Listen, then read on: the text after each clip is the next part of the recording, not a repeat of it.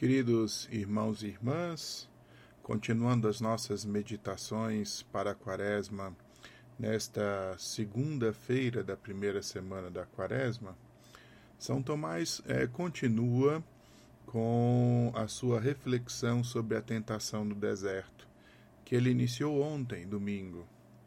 E o tema da meditação sugerido por São Tomás hoje é Cristo tinha de ser tentado no deserto. E a sua inspiração é o Evangelho de Marcos, o capítulo 1, versículo 13, onde Marcos diz: Esteve no deserto por quarenta dias e quarenta noites e foi tentado pelo demônio. Ouçamos o que diz São Tomás. Foi pela própria vontade de Cristo que ele foi exposto à tentação do demônio. E foi também por sua própria vontade que ele foi exposto para ser morto pelos membros do demônio. Se ele não o tivesse querido, o demônio jamais teria ousado aproximar-se dele. O demônio está sempre mais disposto a atacar aqueles que estão sozinhos, porque, como diz a Sagrada Escritura, se é possível dominar o homem que está sozinho, dois podem resistir ao agressor como está no Eclesiástico 4:12. Foi por isso que Cristo saiu para o deserto como quem vai a um campo de batalha, para que lá ele fosse tentado pelo demônio. Daí Santo Ambrósio dizer que Cristo foi para o deserto com a expressa intenção de provocar o demônio. Porque se o demônio não tivesse lutado, Cristo não o teria vencido em, seu, em meu lugar.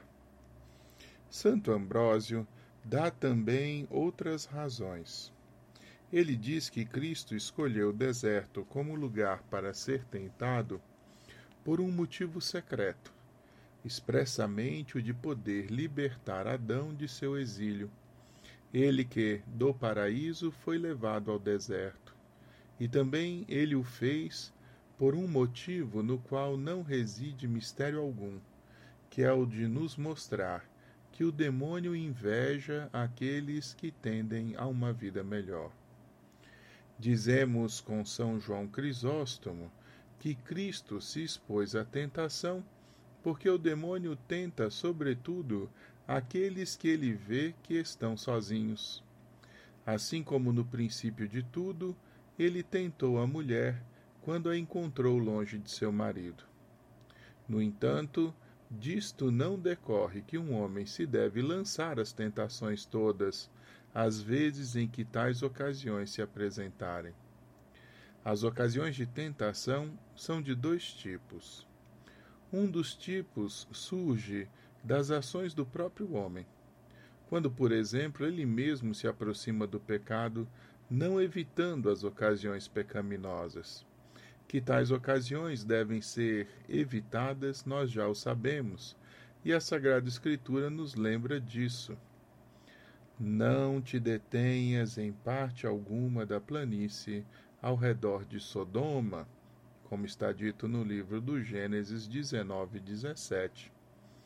O segundo tipo de ocasiões de tentação su surge da inveja constante do demônio àqueles que tendem às melhores coisas, conforme diz Santo Ambrósio.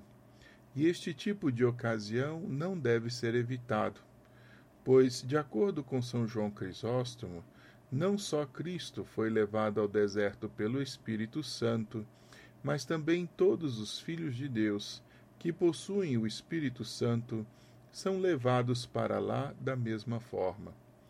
Pois os filhos de Deus jamais se contentam em sentar e ficar de braços cruzados, mas o Espírito sempre os urge a tomar por Deus algum grande trabalho. E isto, no que concerne ao demônio, é ir para o deserto, porque no deserto não há nada daquela perversidade que agrada ao demônio. Toda boa ação é como se fosse um deserto aos olhos do mundo e da nossa carne, porque os bons trabalhos são o contrário daquilo que desejam o mundo e nossa carne.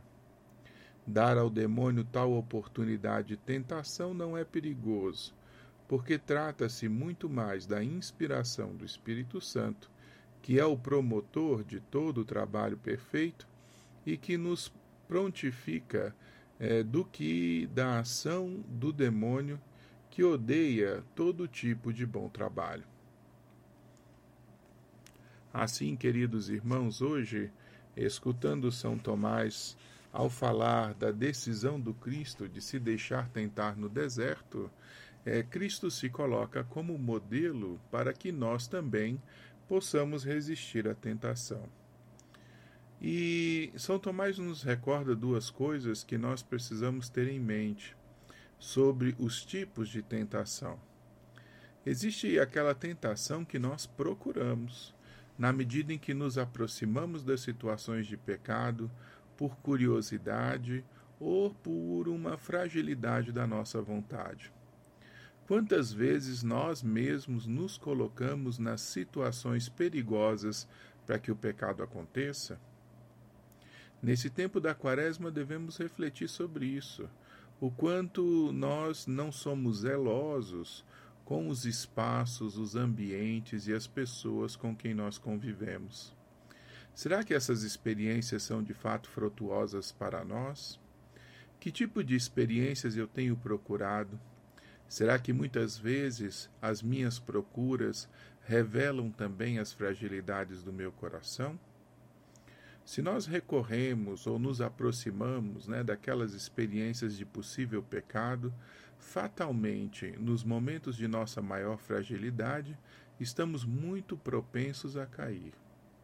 Por isso, São Tomás nos alerta de evitarmos a situação do pecado. O Evangelho mesmo também propõe uma coisa parecida, dita pelo próprio Jesus ao dizer que se do outro lado existe um exército de 20 mil e eu só tenho 10 mil para combater, é melhor enviar uma bandeira de paz ou uma carta de paz e voltar para casa. De modo que nós não nos coloquemos numa situação que nós não sejamos capazes de suportar. Por isso, essa primeira situação de pecado é extremamente perigosa para a nossa alma e para nossa salvação, porque nós mesmos, nas nossas fragilidades, rejeitamos a Deus e muitas vezes abrimos a porta ao diabo. Já o segundo modo de tentação que São Tomás hoje comenta conosco é aquele em que o diabo, não encontrando espaço nas nossas vidas, avança de maneira a caçar um espaço e uma fragilidade nossa, de modo a nos fazer cair. São Tomás alerta que essa tentação que é feita aos santos, ou seja, aqueles que procuram viver com fidelidade a Deus, não é uma iniciativa nossa, mas é sobretudo uma frustração do demônio que procura uma forma de fazer cair aqueles que estão sãos. Neste caso, São Tomás alerta também da beleza e da oportunidade que existe em resistirmos ao diabo e nos mantermos fiéis a Deus através também das tentações.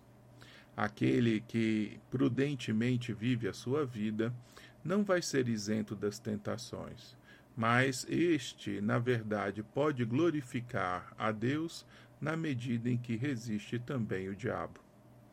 De modo que nós somos sempre tentados, ou tentados pela nossa própria fragilidade que se inclina às oportunidades de pecado, ou tentados porque o diabo não se conforma com a nossa unidade com Deus. O fato é que tipo de pessoa nós queremos ser diante dessas situações.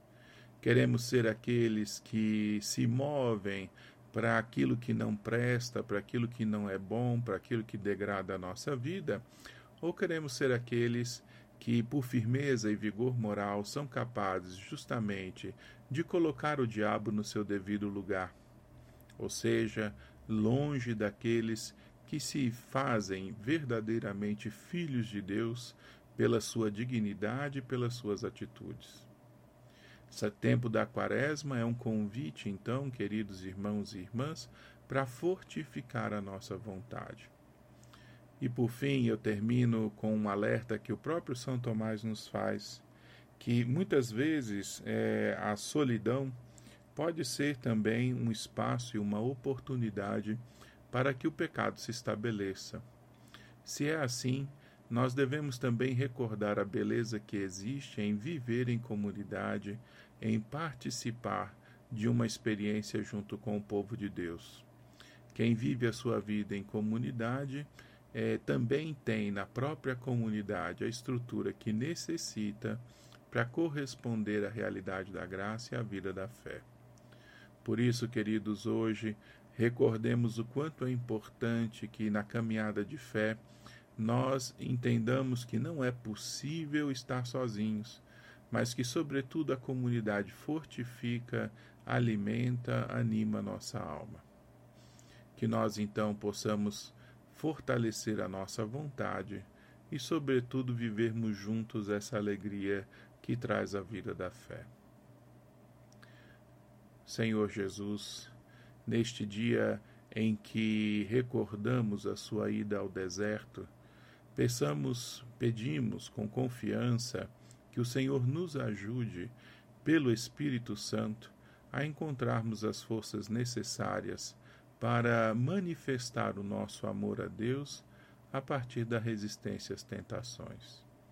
Dai-nos, Senhor, um coração fiel, de modo que o diabo não encontre em nós espaço para que ele possa semear a maldade ou a perversidade no nosso coração. Dai-me, Senhor, nessa quaresma, viver com alegria o meu chamado à santidade e corresponder ao amor que eu recebi na oferta generosa do teu corpo na cruz. Amém. O Senhor esteja convosco, Ele está no meio de nós. Abençoe-vos o Deus Todo-Poderoso, Pai, Filho, Espírito Santo. Amém.